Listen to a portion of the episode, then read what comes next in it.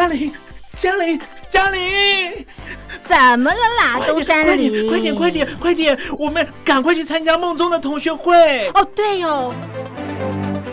我是班长梦宗，欢迎来到同学会不会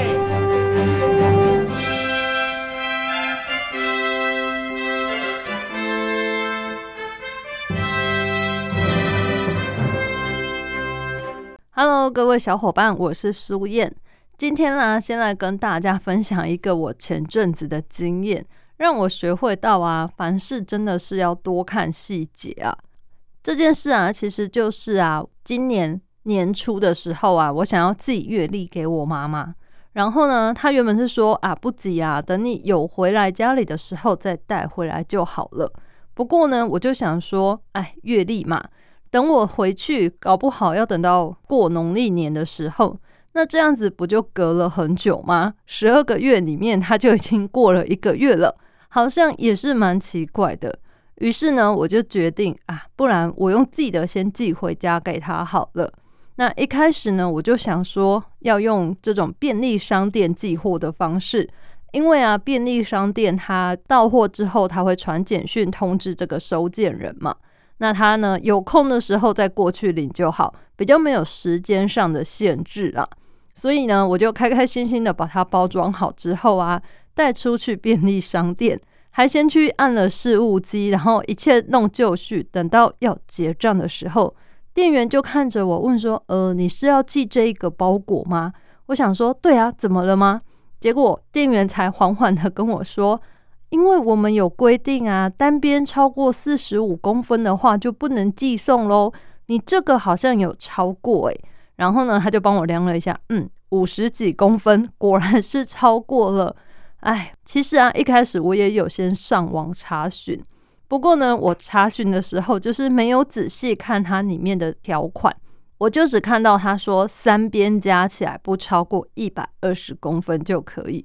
于是呢，我就很放心的拿去寄了。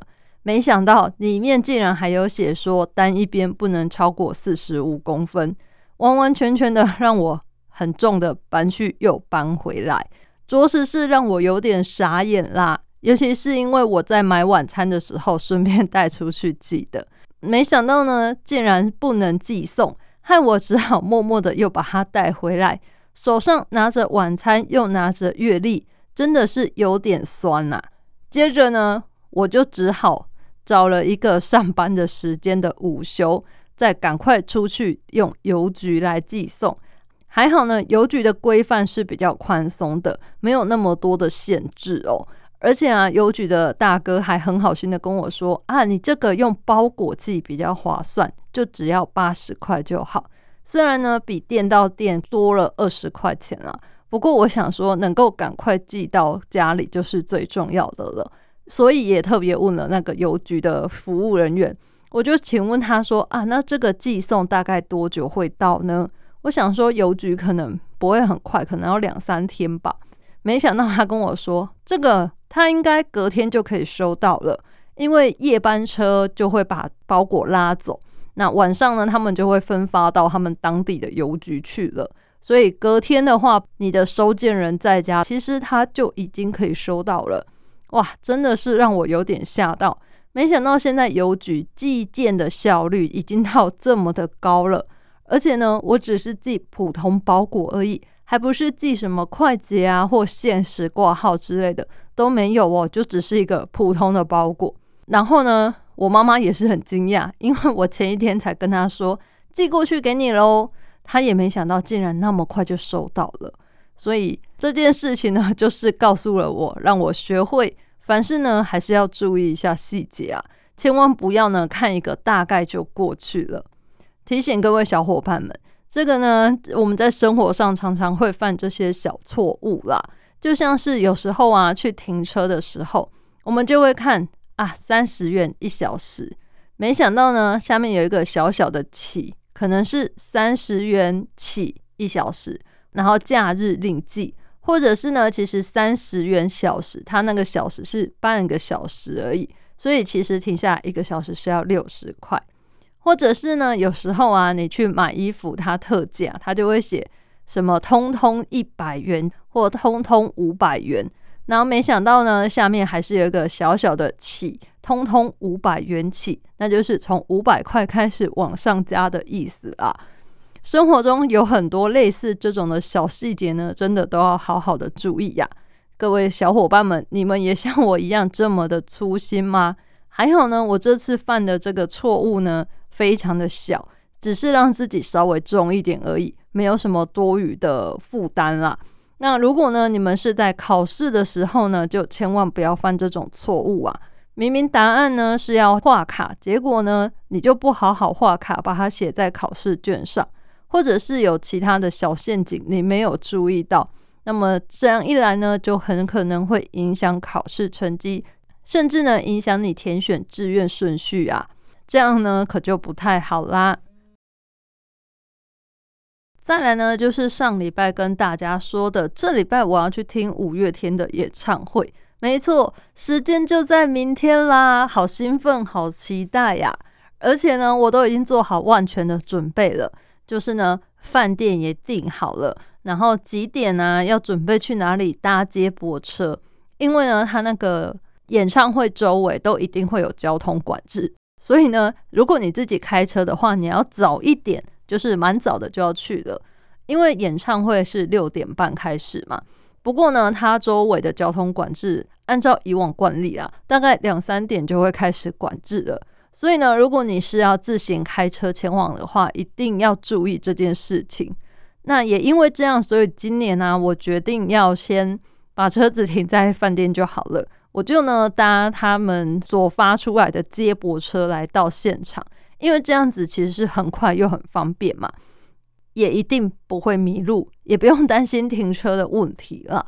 然后呢，另外要提醒大家，五月天啊，舞迷们。我相信大家应该很常会听到相关的这个消息啦，就是关于演唱会的荧光棒。荧光棒呢，我建议是要买，因为啊，你有买，你到现场啊，随着这个他们的操控，然后变换灯光的时候，你真的会觉得有融入其中的感觉，很容易就会陷入那个氛围，深受感动啦。当然，没买的人也是一样可以获得相同的感动，只是有那个荧光棒，你就会更嗨啦。而且啊，五月天的荧光棒都做得很漂亮，其实真的可以带回家做纪念哦。那有很多人一定都有听过，就是第一次去参加的人呢，他就不小心一时不察，没有去官方的摊位购买，他就买路边摊的荧光棒，结果呢，到了现场。才发现，哇，怎么大家的荧光棒都会变色，只有我的不会变色？这时候真的是非常的尴尬呀！因为像我弟弟他在高雄听演唱会，就发生这个窘境，就不是他，他的隔壁不认识的人还问他说：“诶，请问这个荧光棒是要有什么操作吗？为什么我的都不会变色？”然后呢，我弟就也是很尴尬，就跟他说：“呃。”就是其实打开的话呢，它官方自己操控，它就会变色了。那后来一问之下才知道啊，隔壁的呢就是不是买官方的，他们是买路边摊贩，而且摊贩还骗他们，摊贩还跟他说：“哦，那个官方的啊，现在都卖完了啦，你现在去吼买不到了，你要的话就是现在跟我买这样。”那隔壁的可能也是第一次去听吧，傻傻的就真的跟他买了。哇，我真的是拜托各位想要去听五月天演唱会的朋友们，荧光棒呢，真的呃可以事先购买，因为他们事先都有很多地方会卖，然后再不然现场真的都可以买得到，而且结账速度其实蛮快的，最重要是还会有发票呢，好不好？一定要记得买官方的啦，或者呢你不想浪费钱的话，你也可以查一下。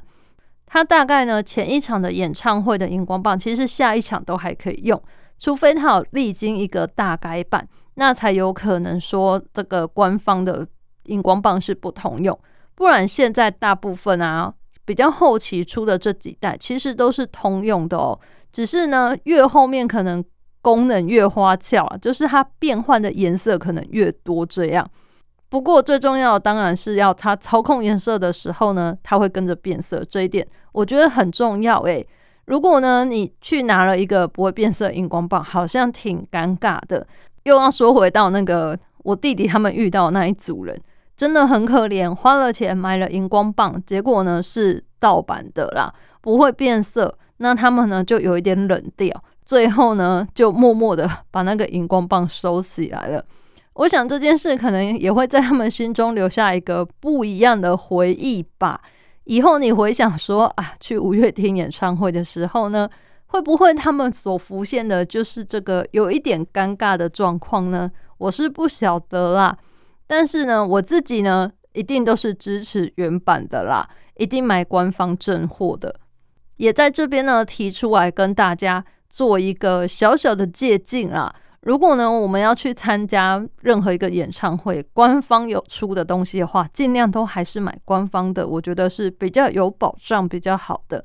路边摊呢，有时候它可能会有一些比较新奇的东西，或者是比较创意的小物，这个我觉得可以买。其他粉丝自己制作的也没有不可以。但是呢，如果是类似像这种荧光棒啊，或者是他们演唱会周边的东西的话，尽量还是以买官方的为主啦，比较不会有争议，你也比较不会心里之后默默的留下一些遗憾。这样，那明天呢，我去参加完演唱会之后，下个礼拜再跟大家分享一下我去参加演唱会的感想喽。而且啊，这一次啊，他们办在台中，我觉得有点兴奋。因为呢，我就晚上听完演唱会之后呢，还可以再去逛一下逢甲夜市耶，超开心的。很久很久呢都没有机会去逛逢甲夜市了，可能是因为最近啊，刚好因为疫情的关系吧。其实我们也不太敢出门去玩，也更别说去这种人很多的地方了啦。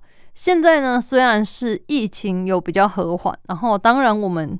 绝大多数的人都已经打完疫苗了嘛，好像就觉得比较平息了一些啦，才会想说要去看演唱会啊、逛夜市这样。但是呢，还是要提醒大家，一定啊要做好防护。像这次演唱会，它也是有规定，你一定要戴口罩哦。那现场呢，除了喝水之外，都是不可以拿下口罩的。我觉得这个防范就是他做这个规定，大家就遵守一下吧，才不会呢。你开开心心的出门，结果最后却有一些无法避免的遗憾啦。如此一来就不好了，大家说是不是呢？再来呢，要跟大家分享啊，最近啊，我觉得台湾的疫情啊，好像又开始让大家有一点点紧张了。随着这个境外的病毒啊，欧米狂，它就是散播力哈，比以往更加的强。那症状呢，也比以往更不容易让人发现了。台湾目前呢，又已经新增了许多境外移入，那当然也有少许的零星的本土案例啦，也是让台湾民众们呢都很紧张。尤其是接下来呀，即将就要面临的呢，就是春节返乡的问题。虽然现在政府呢还是提出说一样要有七加七，就是住防疫旅馆，然后再加上自主隔离嘛。不过呢，还是让大家很担心，因为之前呢就有本土案例，他是因为住到防疫旅馆之后呢，因为不明的原因，然后被隔壁房的呢所感染了，导致呢后续就是大家很紧张啦。那当然呢，这一间传出问题的防疫旅馆呢。现在就已经被勒令，就是不能再做防疫旅馆了。那相信未来啊，对于各种防疫旅馆的规定也会越来的越严格嘛，而大家要遵守的规范也会越来越多。因此呢，也希望大家啊，春节的时候呢，其实我觉得会想要返家团圆啊，这无法避免嘛，毕竟思乡之情，人皆有之。我们不能够阻止别人，或是阻止自己来去做这件事情嘛？过年过节的会想要跟自己的亲人团聚在一起，是再自然、再正常不过的事情了。不过呢，在那之前，我们是不是说先做好自己自身的保护呢？如果啊，你发现自己好像有一点症状，有那么一点不舒服、疑似的症状的话，是不是呢？我们可能就是先自我观察几天，或者是可以先用家用快筛，筛检看看呢？不要说啊，觉得只是一个小头痛，只是一个小感冒，没什么的。现在呀，因为病毒它的演变越来越多嘛，它的症状呢也都不像一开始来的那么猛、那么急了。有很多啊，现在其实都是无症状的感染者哦。那我们当然不希望因为自己一丝的私心，忽略到这些症状之后呢，返乡过节，结果反而害得其他家人感染了嘛。这样一来呢，真的你会恨自己啦。我相信一定会的。所以希望各位小伙伴们呢，先做好自我的防护。那有任何的小症状呢，都不要轻忽了。才不会啊！因为像中国大陆最近好像疫情方面也是有一点状况嘛，尤其是像报章媒体都有报道西安封城。西安封城呢，其实这件事又让大家开始紧张起来了。因为呃，除了西安之外啊，还有一些其他的地方，其实也都陆陆续续传出有疫情嘛，或者是有群聚的问题，大家也当然都会很紧张啊。毕竟呢，现在这个疫情的发展，嗯，远远超过我们的想象。我相信一开始爆发的时候呢，没有人会想得到疫情原来会持续这么久，原来呢会影响我们这么大。更何况呢，到了现在已经变成你可能打完一剂、两剂疫苗还不够，你可能呢还是要再打第三剂的追加剂，甚至啊，也有专家说。这个可能以后就会变成跟流感一样，我们可能每年都要再重新打一个疫苗进去，唤醒身体的记忆来对抗它。更不用说现在新的变异株都一直出来，真的让大家非常的紧张哦。可是呢，在这个疫情肆虐的时代，我们能做的是什么呢？我想我们能做的呢，还是一样，就是好好的过好自己的生活。把自己所该做的每一件事情做好吧。毕竟呢，疫情它就是存在在这里了嘛。而且经过了这一段时间啊，我们跟他的认识啊，跟他的共处之后呢，我相信大家都已经比较开始有一种感觉，是说，嗯，我们现在不管做什么，其实疫情就是已经存在了嘛。那如何在这个疫情啊，影响我们的状况下，如何在它的威胁之下，我们还是一样可以过好我们自己的生活？怎样才能够最大限度的不要受到它的影响呢？这个呢，或许是我们现在应该要思考的吧。当然，也不是说像一开始大家所说的哦，可能是要学习与病毒啊，与他们共存共生。我觉得这样想未免有一点太悲观了啦。可是呢，或许是我们可以做点什么来改变这个世界，来改变我们自己，而不要只是一直的悲观的关在家里面嘛。还是呢，要好好的过我们的每一天。但是我现在看到有很多父母啊，他们就是常常会觉得很心酸，因为现在外出都要戴口罩嘛。那小朋友呢，可能婴儿还不用，但是稍微再大一点，可能三五岁的小孩。其实就是要开始戴口罩。嗯，我看到有很多父母，他们就是说觉得很心疼，没有想到呢，自己的小孩从那么小的时候就要开始练习戴口罩了，而且也不知道什么时候大家才能够再把口罩拿下来。他们觉得说小朋友呢不能够自由自在的呼吸外面的空气，那甚至呢是拍照的时候啊，呃才能够把口罩拿下来。那有时候，如果在外面，你可能会害怕，你也不会把口罩拿下来嘛。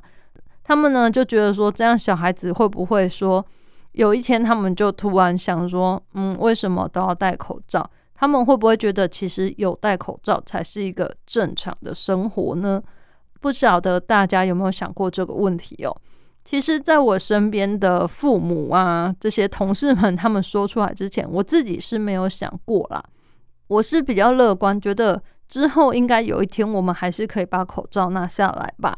但是呢，可能有小孩的家长嘛，就会想比较多，他们就是比较多愁善感一点嘛。不过经过他们这样说之后，我也想了一下，觉得嗯，好像真的是诶。如果是我自己啊，从小啊就要开始戴着口罩生活，会不会其实我也会觉得说戴着口罩才是正常的呢？已经不习惯说看到别人没有戴口罩的样子了。各位小伙伴们，你们也是这样吗？甚至我有时候啊，看到有一些比较不熟悉的同事，他把口罩拿下来的时候，我也会觉得有一点陌生，不由得在想说，是不是自己呢已经看习惯他戴口罩的样子了？突然之间他把口罩拿下来的时候，我还觉得，嗯，这个人哦，原来是他呀！相信你们应该没有像我这么夸张吧，哈哈。只希望呢，我们可以赶快把口罩拿下来，迎接可以大口大口呼吸自由自在空气的那一天到来哦。接下来呢，今天的心理测验啊，要来跟大家玩一个，你是哪一种动物系的人类哦？那题目呢，就是说吃甜的会给我们好心情嘛？接下来呢，就请你选择一个你最爱的甜点。就可以知道你是属于哪一种动物系喽。选项呢有 A 香气扑鼻的鸡蛋糕，再来呢 B 又甜又咸的牛轧饼，C 万人迷的千层蛋糕，最后一个呢 D 爆浆的人气泡芙。选好了吗？你喜欢吃哪一种甜品呢？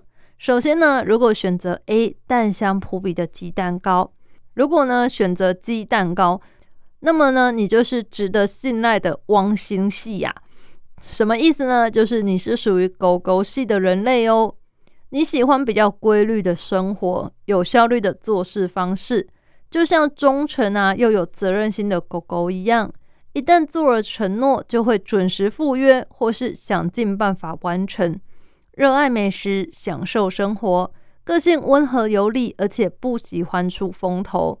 看似低调，可是其实你的内心啊是非常热情的。能够成为你的朋友是一件非常棒的事哦。再来呢，选择 B 又甜又咸的牛轧饼。如果啊你选择牛轧饼，那么你是属于敏捷又精明的猴子系呀。你就像是生活在森林里面的野猴子，好奇心相当强烈，而且非常的热爱冒险。自由奔放又乐观开朗，有很敏捷的行动力，也有敏锐的观察力。尤其啊，你拥有一流的沟通能力和执行能力，是职场上不可多得的好伙伴哦。再来呢，选择 C 万人迷的千层蛋糕。选择千层蛋糕的你呢，是属于温驯又呆萌的兔子系。大家还记得隋唐啊在《撒娇女人最好命》里面说的吗？怎么可以吃兔兔？你呢，就像可爱动物区里面的小白兔，纯洁无害、乖巧的模样呢，还有毛茸茸、超疗愈的身体，贴心又温柔的存在，让人只有报警处理的份，怎么会忍心伤害你呢？最后呢，选择 D 爆浆的人气泡芙。选择人气泡芙的你呢，是属于聪明又慵懒的喵星系。没错。你是一只特立独行又需要私人空间的猫咪，你喜欢和不喜欢呢分得超级清楚的，并且具有超强的美感和品味，不会勉强自己参加不喜欢的社交活动啊、团体活动，或者呢是吃自己不喜欢的食物。你很能够享受一个人的孤独，天生呢就不喜欢被束缚了。大部分的人啊，会觉得你好像有点高傲，很难亲近。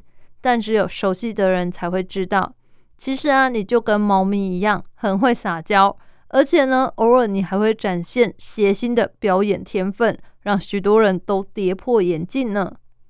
今天的心理测验呢，是借由你喜欢吃哪一种甜点来测看看你是属于哪一种动物系哟。那不晓得各位小伙伴们喜欢吗？我自己是觉得好像蛮准的。我问了几个朋友啊，没想到他们测出来竟然都是属于狗狗系的啦。我觉得蛮有趣的耶。可是啊，会不会是因为这几个选项里面呢，鸡蛋糕的选择是比较多的啊？因为现在呀，有很多的鸡蛋糕都是属于造型比较特别的，它可能是一些字样啊，或者是什么狗狗的爪子啊、猫咪的掌印之类的，就是它的模具好像是比较多的。那另外呀，还有发展出里面有包馅的鸡蛋糕，我自己也会觉得，嗯，包馅鸡蛋糕会不会好像其实也是有点像红豆饼的概念嘛？不过呢，鸡蛋糕的外面的那个蛋糕部分啊，又比红豆饼来的软嫩许多啦，吃起来呢，就真的是比较偏向蛋糕的口感。而且啊，有包馅的啊，我自己特别喜欢的是包起司的。可能是因为起司加热融化之后，就是吃起来会牵丝嘛，就有一种很疗愈的感觉。然后我觉得哇，就是故意把它搬开，然后看那个起司这样流出来，就嗯，感觉就是真的很好吃的样子啦。会不会是因为这些原因，所以鸡蛋糕才特别多人选呢？各位小伙伴觉得是不是因为这样呢？会不会是因为这样影响了测验的结果呢？如果啊你也喜欢这一类的心理测验的话，欢迎来信跟我分享哦。一般邮件呢可以寄到台北北门邮政一千七百号信箱，电子邮件可以寄到 lily 三二九 at ms 四五点 hinet 点 net，l y l y 三二九 at ms 四五点 h i n e t 点 n e t，只要写同学会不会苏验收，我就可以收到你们的来信喽。节目的最后呢，还是要提醒各位小伙伴们哦，现在呀，疫情真的随时随地都是在我们身边啦，它的威胁呢，真的都没有消退过。不管呢，你是不是已经打过疫苗了，因为现在也很多人呢都被所谓的突破性感染嘛，也是让人都非常的紧张哦。但是呢，也千万不要因为这样就觉得好像打不打疫苗对我来说都没差吧，都一样会被感染。没有哦，如果你打过疫苗的话呢，至少你感染到的时候变成重症的几率是相对来说较低许多的，这也是一个保护自己身体的方法啦。希望各位小伙伴们能够打疫苗的时候呢，一定要赶快去打疫苗啊。那如果啊你已经打过两剂疫苗，现在已经轮到你可以打第三剂追加剂了。苏燕在这边建议你，还是赶快去打这个追加剂吧。毕竟呢，如果研发出来对我们有好处的话，才会叫我们去打嘛，不会无缘无故的叫你去打一个疫苗，结果反而造成副作用过大嘛，是不是呢？像台湾之前很多青少年，就是学生族群啊，那时候是说只能打 BNT 疫苗嘛。不过呢，有一些研究是发现说，其实。年轻族群打 BNT 疫苗第二剂之后啊，并发那个心肌炎的几率会很高。于是呢，后来就决定他们只要打一剂就好了。那后面可能第二剂会采取混打其他疫苗的方式啦，这个好像还在规划当中，比较不确定。但是呢，至少先打一剂，让你有一个基本的防护力，这个呢是很重要的。因为学生啊，长时间都是在学校嘛，而且呢，又都是在教室里面嘛。如果呢，一旦有一个人得了新冠肺炎，那可能他们的全班同学，包括老师，甚至整个学校都是会相当的紧张，生怕自己呀就也是下一个中标者。所以呢，我们每个人都要做好自己的防范措施啦。千万不要觉得自己只是一个小螺丝钉就疏于防范。要知道啊，小螺丝钉一旦松掉了，那么有可能整部机器就无法运作了。大家说是吗？苏燕呢，就在这边祝福各位小伙伴们，接下来的每一天呢，都能够过得开开心心的。也希望我们可以早点拿下口罩，大口大口的呼吸新鲜空气。希望那一天赶快到来。我是苏燕同学，会不会？我们下次再见喽，拜拜。